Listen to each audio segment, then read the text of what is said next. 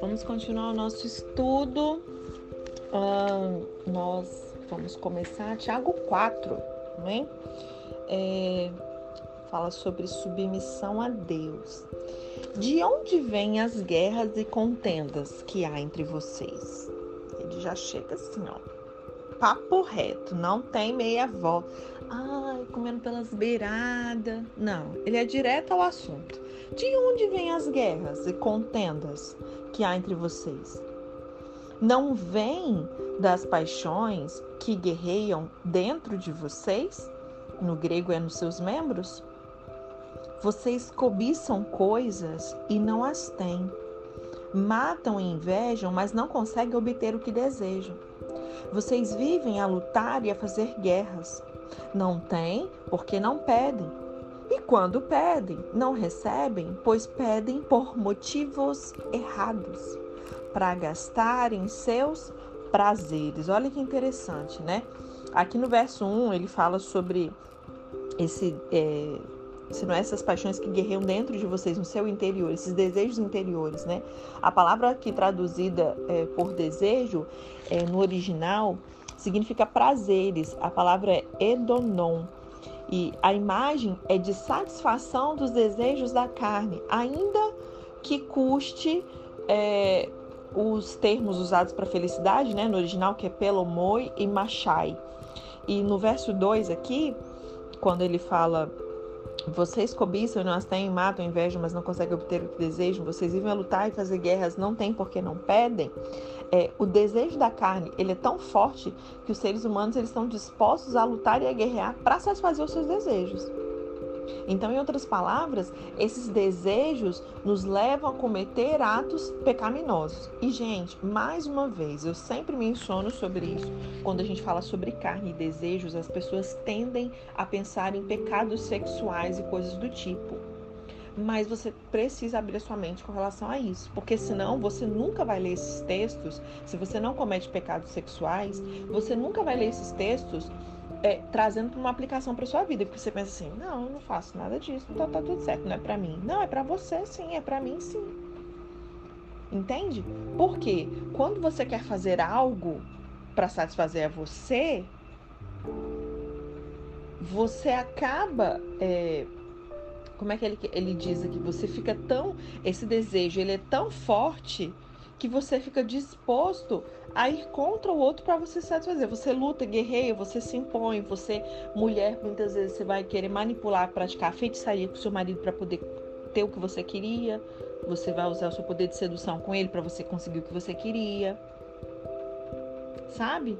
Então, muitas das vezes você não pode ler, na grande maioria das vezes, você não pode ler pensando nesse sentido de cometer atos pecaminosos como se fosse isso. Ok? Então, assim, você tá com uma tendência na sua carne de que, hum, nossa, eu tô com. Fiquei sabendo de um negócio. Que vontade de falar para alguém, vou ligar para irmã fulana para poder falar. Isso aí é um desejo que tá te levando a cometer um ato pecaminoso, porque fofoca é pecado. Entende, gente? Como que a gente precisa abrir a nossa mente para poder ler a palavra e entender? Aí ele continua assim, verso 4: adúlteros. Olha que interessante. Parece que ele, mais uma vez, eu já falei isso com vocês anteriormente, parece que ele está falando de outro assunto. Olha, mudou de assunto? Não, ele está falando da mesma coisa. O que, que é adulterar, gente? É alterar. É você corromper aquilo ali, você mudar a constituição daquilo. Que né, não só a gente pensa em adultério só da, da quebra da aliança de casamento. Mas não. Então, quando ele vem e fala assim, adúlteros, vocês não sabem que a amizade com o mundo é inimizade com Deus? Aleluia! Eu vou até ler isso aqui de novo, porque se tem um troço que precisa ser pregado nos púlpitos das igrejas, é isso aqui, ó, esse verso. Adúlteros, aqueles que se dizem noiva, né? E que têm comportamento de adúlteros, porque estão adulterando. Aí, vocês não sabem que a amizade com o mundo é inimizade com Deus? Quem quer ser amigo do mundo faz-se e se faz inimigo de Deus. E aí você quer ser o politicamente correto. Você não quer, sabe? Ai, não vou me posicionar. Eu não vou dizer o que eu acho do homossexualismo, eu não vou falar o que eu acho do, Não é o que eu acho, né, gente? Os princípios e valores bíblicos, aquilo que Deus diz e acha, tem que ser a nossa mesma opinião. Com relação ao aborto, à homossexualidade, entende? A tantas outras coisas, né? Então, é, a gente precisa prestar muita atenção com relação a isso. Porque nesse verso 2 e 3 aqui, por exemplo, quando ele fala assim, voltando um pouquinho, nesses dois versículos anteriores, quando ele fala assim, pedis a Deus se a gente busca uma aproximação espiritual e pedimos a Deus satisfação. Agora, quando você está buscando a Deus para pedir algo é, que satisfaça o nosso edonon, né, que é o nosso prazer, não é comum as pessoas agirem assim, mas quando elas fazem isso, a resposta de Deus vai ser negativa, amado. Isso acontece por quê? Porque a motivação tem que ser agradar a Deus. Só que muitas vezes esse pedido a Deus é para satisfazer os impulsos dos prazeres da sua carne, a sua vontade. Então vamos dar um exemplo. É, eu vou orar pedindo um carro para Deus. Deus tem dificuldade em te abençoar com carro? Lógico que não. É da vontade de Deus, sim. Imagina, com chuva você trabalha, você tem que pegar um ônibus, tem filho pequeno, você precisa ir no supermercado, tantas coisas. Sem o carro, ele é um facilitador para você em tantas coisas. Só que assim, você quer só para só para isso, só para os seus próprios deleites, para sua satisfação, pessoal. Não é nem no sentido de você ter para se exibir nada disso, mas é só para sua própria necessidade. Isso é para os seus próprios deleites. Entende? vocês. Um é aqueles que não tem porque não pedem. Já tem o grupo também que pede e não recebe porque pede pelo motivo errado. Qual a motivação? Para que, que você quer um carro, por exemplo? Porque se não é, se você não é para servir, para que, que você quer? Porque aí às vezes a pessoa quer um carro, ela ganha um carro, aí ela não pode, é, a pessoa não pode, criança não pode entrar, você não pode dar carona porque vai sujar o carro, o tapete do carro. Aquelas que congregam, por exemplo, em Balneário de Ponta da Fruta e choveu. Ai, lama, não vou poder. Não vai entrar com seu carro na lama, querido? Ué, que história é essa? Não vai dar carona? Pra... Carona, outra coisa, carona. Carona, ah, eu vou passar por aqui, é meu caminho. Não, carona, pelo amor de Deus. Se for para mudar a rota, você nem se oferece, porque se é seu caminho, se é seu caminho é mais do que obrigação. Eu quero ver você fazer isso sem ser da sua rota você levar um irmão em casa. Entende, gente? Então, assim, para que que você quer? Você está pedindo por qual motivo? Ele fala que quando eu preciso crer no que a Bíblia diz. A Bíblia diz que quando você pede e não recebe, vocês pedem por motivos errados para gastarem seus prazeres. Então verifica aí as suas petições, qual a motivação por trás daquilo. E não se engane, porque muitas das vezes vem maquiado de alguma coisa, mas examina-se lá no profundo. Examine as motivações. Amém? Quando aqui no verso 4 ele fala adúlteros, vocês não sabem que a amizade com o mundo é inimizade com Deus? Você quer ser amigo do mundo, você está se fazendo inimigo de Deus. A palavra mundo aqui é cosmos no original e é, é esse complexo combinado de desejos pecaminosos, não é o mundo terra, né? É esses que modelam essa sociedade humana perdida, a sociedade que a gente vive. Quando nós nos submetemos ao edonon, ou seja, aos nossos prazeres, né, a nossa vontade da nossa carne, a gente opta pela amizade do mundo. É uma coisa, né, é, é assim, é automático. Não, Maíra, não tem amizade com o mundo. Amada, a partir do momento que você opta pelos seus próprios prazeres, você já tem amizade com o mundo. E aí, por que, que ele chama de adúlteros? Nesse momento, você se torna espiritualmente infiel a Deus. Então, eu convido hoje a você a analisar a sua relação de fidelidade ao Senhor. Amém? Será que hoje, se o Senhor Jesus fosse ter um papo reto comigo e com você, ele nos chamaria de adúlteros? É com amor, né? Como diz. ah, Jesus, dura esse discurso, né? Pois é, mas é melhor a gente ouvir uma verdade do Senhor assim, que nos traz libertação, salvação. Isso, essa palavra salva a sua vida, amém? Isso aqui é com muito amor. Amor, mansidão, doutrina. Sinta-se amado pelo Senhor. Vamos continuar? É, verso 5. vocês acham que é sem razão que a Escritura diz que o Espírito que ele fez habitar em nós tem fortes ciúmes? Ou que Deus tem fortes ciúmes pelo Espírito que ele fez habitar em nós? Ou ainda em outra versão, que o Espírito que ele fez habitar em nós nos ama zelosamente? Você acha que é à toa? O ciúme aqui é o sentimento de Deus de anelar por nosso amor. É aquele mesmo tema que é visto lá em Êxodo 20, no verso 5, e também em Êxodo 30, verso 14. Deus, pelo amor que ele tem para conosco, ele fica verdadeiramente incomodado quando nós abandonamos a amizade com ele para a gente fazer amigos deste mundo. Qual que é a resposta de Deus? não com a punição, mas com maior graça para nos conduzir de volta a seus braços. Amado Deus, ele, ele nos conduz não é pela dor, não. Não é pesando a mão e você, ai, peraí, vou trazer ele de volta. Não é assim, não. Tá? Deus, ele não tem como dar uma coisa que ele não tem. Deus é bom. Deus é amor. Ele emana, não é que ele te dá amor, é porque ele é isso, então não tem como emanar algo diferente dele, né? E então, é, não é, é, é, com essa graça ele nos conduz de volta, é como se fosse um imã para tentar nos trazer de volta para os seus braços. E aí, somente o orgulho próprio pode nos impedir de responder a essa graça, desprezando as coisas deste mundo e experimentando a sua graça. No verso 6, ele diz: Mas ele nos concede graça maior por isso que as escrituras nos diz, ele cita um texto que está lá, segundo a Septuaginta, em Provérbios 3, verso 34.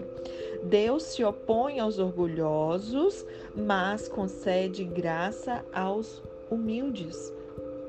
Porque no sentido de resistir, quando você resiste à graça, isso é ser orgulhoso. E aí, quando você cede a isso, ele, a graça vem sobre você. Verso 7 esse texto muito conhecido, né? Portanto, submetam-se. O que é se submeter? É se sujeitar. Amém? Submetam-se a Deus. Se eu ficasse só na parte A desse versículo, mais uma vez, a gente poderia ficar uma semana só recebendo instruções do Senhor com relação a isso. Pegue situações práticas. Eu quero te encorajar, toda vez que você lê a sua Bíblia, a você meditar, ruminar de fato aquilo ali e aplicar isso em coisas do cotidiano, coisas do dia a dia. E você vai ver exatamente onde você está acertando, onde você está errando, onde você pode ser aperfeiçoado pelo Senhor. Submetam-se a Deus. Aí Deus fala assim para você: Mulheres, sejam submissas aos seus maridos. Tem algumas que estão até tremendo do outro lado quando ouve a palavra submissão, né? Submetam-se ao seu marido assim como ao Senhor. É como ao Senhor, amada. Como você deve submeter a Jesus, você deve submeter o seu marido com amor, de reverência, de honra, de respeito, de sujeição. E aí, será que eu estou me submetendo a Deus? Porque se eu me submeto a Deus, eu submeto a palavra dele. E a palavra dele diz isso. A palavra diz que eu devo é, que toda autoridade ela foi instituída por Deus, que eu devo orar pelos meus governantes. Será que eu fico falando mal dos políticos? Ainda que eles de fato, gente, vão, Maíra, mas fulano, ele fez isso, isso, isso. Não, se ele está no cargo, não nos cabe fazer isso. Nos cabe orar por esse governante, por exemplo. Quando eu faço isso, eu me submeto a Deus. Será que eu me submeto a Deus mesmo? Deus fala para a gente ter equilíbrio, moderação. Será que quando eu como demais, eu pratico a obra da carne da glutonaria? Quando eu cometo esse pecado com relação à comida? Quando eu estou muito nervosa, estressada, tudo quanto é o desconto na comida? Será que eu estou me submetendo a Deus? Porque o meu espírito já foi recriado e o domínio próprio já está sobre mim. Eu tenho a capacidade de. Entende, gente? Olha quantos exemplos que eu dei para vocês. Então, deixa o Espírito Santo fluir aí com vocês Gastem um tempinho pensando, portanto, submetam-se, se sujeitem a Deus. Porque às vezes a gente fala sobre isso, não importa obedecer a Deus. Então, importa obedecer a Deus mesmo. Consequentemente, você também se alinhará aqui no horizontal. Amém? E ele continua: resistam. Então, primeiro eu me submeto a Deus, resistam ao diabo e ele fugirá de vós. Vocês sabem o que é resistir ao diabo? Não é ficar guerreando com ele, amado, porque ele já é derrotado. Jesus já o venceu por nós. Nós somos mais do que vencedores. Ele lutou a luta para nós e ele agora já está derrotado, vencido. O que, que eu preciso? Resistir. Não é eu ficar guerreando com ele, não. É eu permanecer firme na minha posição. Ele vem e eu permaneço firme, eu resisto mediante sugestões da minha mente, sentimentos, circunstâncias que se levantam resistir, é você permanecer firme. Amém? Dá uma olhadinha também em Efésios 6, eu acho que vai dar uma ajudada boa a entender sobre permanecer firmes e inabaláveis aí nesse sentido. Então, resistam ao diabo e ele fugirá de vocês. É, por mais poderoso que Satanás ele possa ser, né? Se a gente está em Cristo, gente, de fato, a gente não é páreo para Satanás, né? é, se a gente se indispuser contra ele, é, é, é incapaz de prevalecer e ele fugir de nós. Né? Eu preciso estar em Cristo. Amém? E aí ele vem falando? Aproxim... Verso 8. Aproximem-se de Deus. Ó, mais uma vez a nossa atitude aqui. Né? Ele vai falar de 10 deveres aqui. Né? Do verso 7 ao verso 10, ele vai falar de dez fortes mandamentos que exigem o quê? Uma ação imediata, minha e sua. Então, na essência, eu já vou ler os versículos, na essência, é, eles nos conclamam a nos humilharmos diante de Deus, de sorte que a gente consiga experimentar a sua graça. E esses dez mandamentos é o que? Verso 7, se submeter, resistir. Verso 8, se achegar, se chegar, chegar-se, limpar, purificar. Verso 9, se afligir, chorar, lamentar, converter. E no verso 10, humilhar. Esse, nesse conjunto, ele descreve uma total mudança de atitude que moldam a imaturidade espiritual e a falta de fé. Vamos ver? Verso 7 a 10. Vou ler o 7 de novo. Portanto, se submetam a Deus, resistam ao diabo e ele fugirá de vocês. Se aproximem de Deus e aí ele se aproximará de vocês. Pecadores, limpem as mãos. E vocês que têm a mente dividida, purifiquem o coração. Olha que interessante. Então, aquele que tem a mente dividida, ele não tem o coração puro. Porque ele está falando de aquele que. Ei, vocês que têm a mente dividida, purifiquem o coração. Então, se você tem uma mente dividida, você não tem um coração puro. Ânimo dobro. Uma hora você ama o Senhor mais que tudo, mas daqui a pouquinho, na verdade, você está no centro de todas as coisas. Sabe aquela mente dividida, instável? Verso 9. Entristeçam-se. Existe, gente, uma tristeza, porque às vezes, né? Não, é alegria, alegria sim, mas existe uma tristeza, segundo Deus, que produz arrependimento. Amém? Lamentem-se e chorem.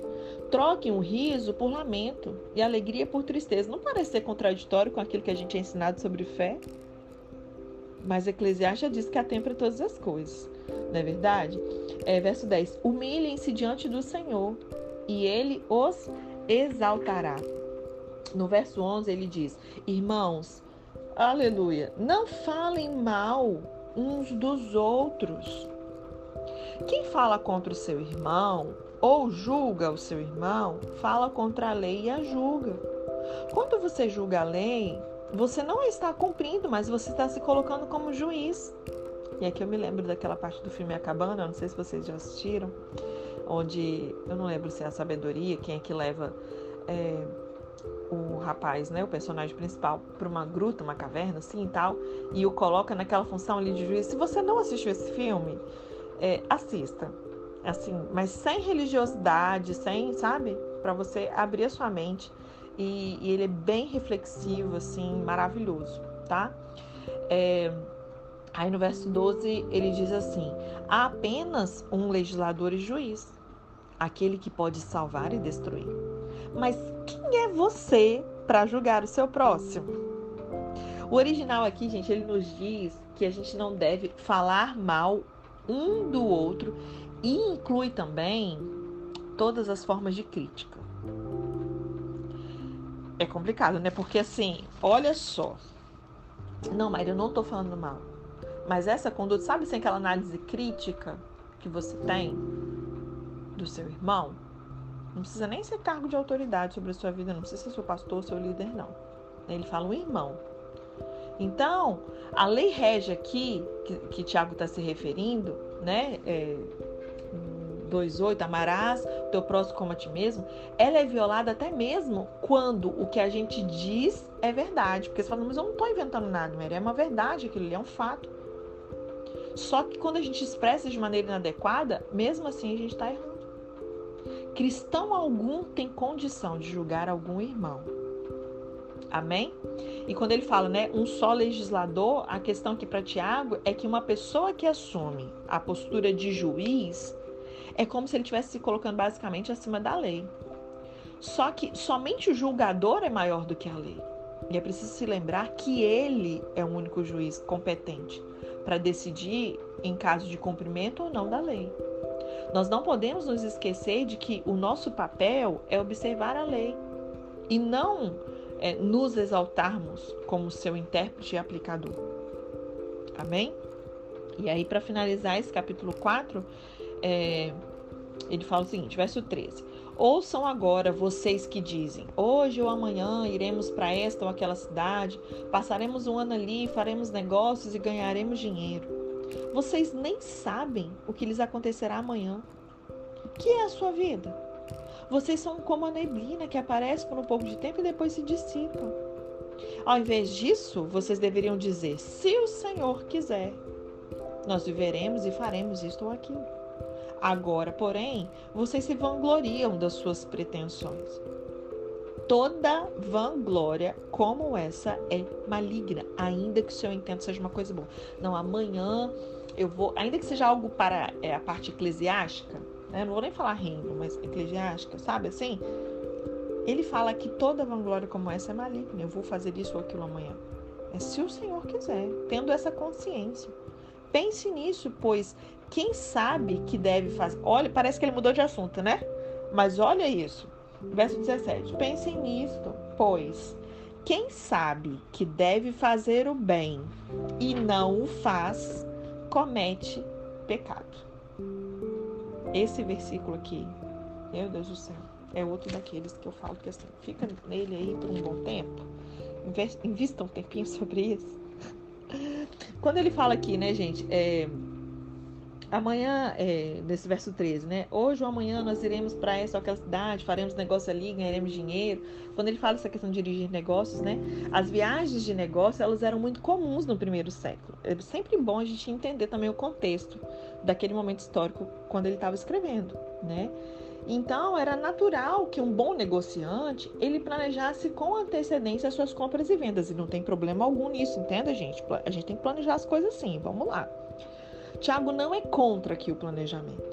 O que ele está questionando é que a atitude em relação ao futuro sem contar com Deus é reprovado. Entende? Nós devemos viver cada dia com a consciência da nossa mortalidade e da nossa total dependência de Deus em tudo que nós fizermos. Amém? Gente, eu falei que a gente ia terminar hoje, mas eu queria assim continuar detalhadinho, eu queria é, ler na versão mensagem também. Então, eu vou deixar o áudio um pouquinho maior para a gente conseguir finalizar ele todo, tá bom? Eu vou deixar para ler o, na versão mensagem no final. Eu já vou ler o 5 agora comentando com vocês e depois eu leio na versão mensagem o 4 e o 5 juntos, tá bom? Capítulo 5. Advertência aos rico, ricos opressores. Não, na verdade eu não vou. Mudei de ideia. Que eu iria finalizar hoje, mas vamos deixar para finalizar na segunda, né? Porque eu prefiro a gente mastigar bastante cada pedacinho do que a gente sair atropelando e, ter muito conteúdo assim num dia só, tá bom? Então, cinco a gente deixa. Na segunda-feira a gente finaliza, então, tá? É, ainda que o áudio de segunda seja pequenininho, não tem problema. Tiago 4, na versão mensagem, diz assim: levando a vida a sério. De onde vêm todas as guerras e conflitos que assolam o mundo? Vocês acham que isso acontece sem razão? Raciocinem. As guerras, elas acontecem porque vocês exigem: "Ah, é do meu jeito ou nada feito". E para terem o que vocês querem, vocês lutam com unhas e dentes. Vocês desejam o que não têm e são capazes de matar para consegui-lo. Invejam o que é dos outros e chegam a apelar para a violência. Eu sei que vocês nem têm coragem de pedir a Deus, é claro que não. Vocês sabem que estariam pedindo o que não devem.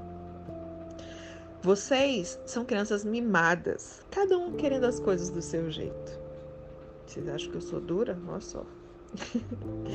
vocês estão tentando passar a perna em Deus. Se tudo o que vocês querem é benefício próprio enganar os outros, vocês acabarão inimigos de Deus. E acham que Deus não liga? Porque ele mesmo diz: Eu tenho muito ciúme de quem eu amo. A verdade é que o amor de Deus é simplesmente incomparável. E Deus ainda acrescenta: Eu condeno o coração orgulhoso, mas a minha graça abençoa o coração humilde. Então, rendam-se à vontade de Deus. Ele quer trabalhar na vida de vocês. Digam não ao diabo e ele fugirá de imediato. Digam sim a Deus e ele os atenderá na hora. Chega de ficar assim na lama, de se lamear. Em vez de viver no pecado, busquem pureza de vida. Reconheçam vocês estão no fundo do poço. Podem começar a chorar. Não dá para brincar com coisa séria, não. Ajoelhem-se diante do Senhor. Só assim vocês vão poder se reerguer. Mas isso é só Deus que o fará. Não falem mal uns dos outros.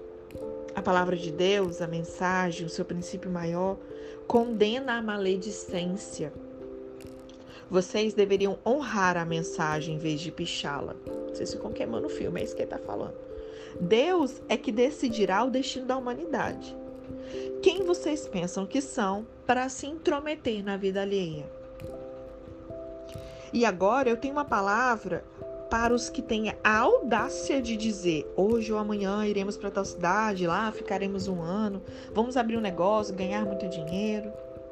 Vocês não enxergam um palmo adiante, diante do nariz. Quem é que pode prever o amanhã? Vocês são como neblina que se vai logo que o sol começa a brilhar. Em vez disso, caiam na realidade. Aprendam a dizer: se Deus quiser, estaremos vivos e faremos isso ou aquilo. Vocês estão cheios de vocês mesmos. E toda essa arrogância é maligna.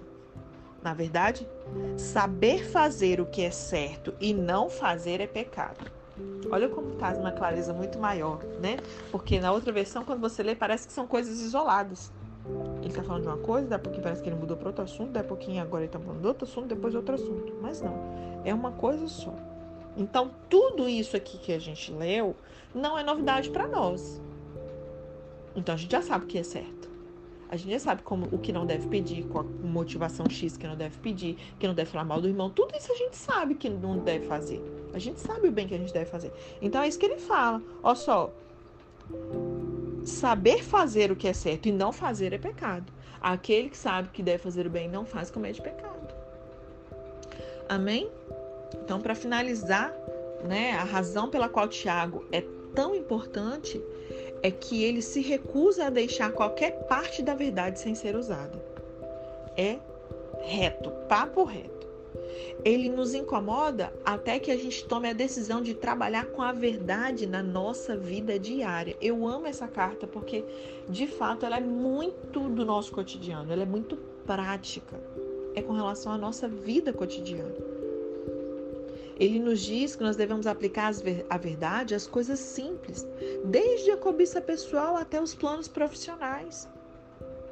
Ele não nos dá uma lista exaustiva do que nós devemos fazer como cristãos, mas ele insiste em tudo que fizermos que isso esteja integrado à vida da fé.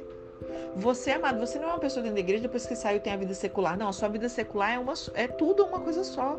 Você agora não vive mais. Quem vive é Cristo que vive em você. Não existe separação. Amém? E aí, ao fazer isso, a nossa vida se tornará mais simples, com foco definido, claro, manifestando Cristo. Amém?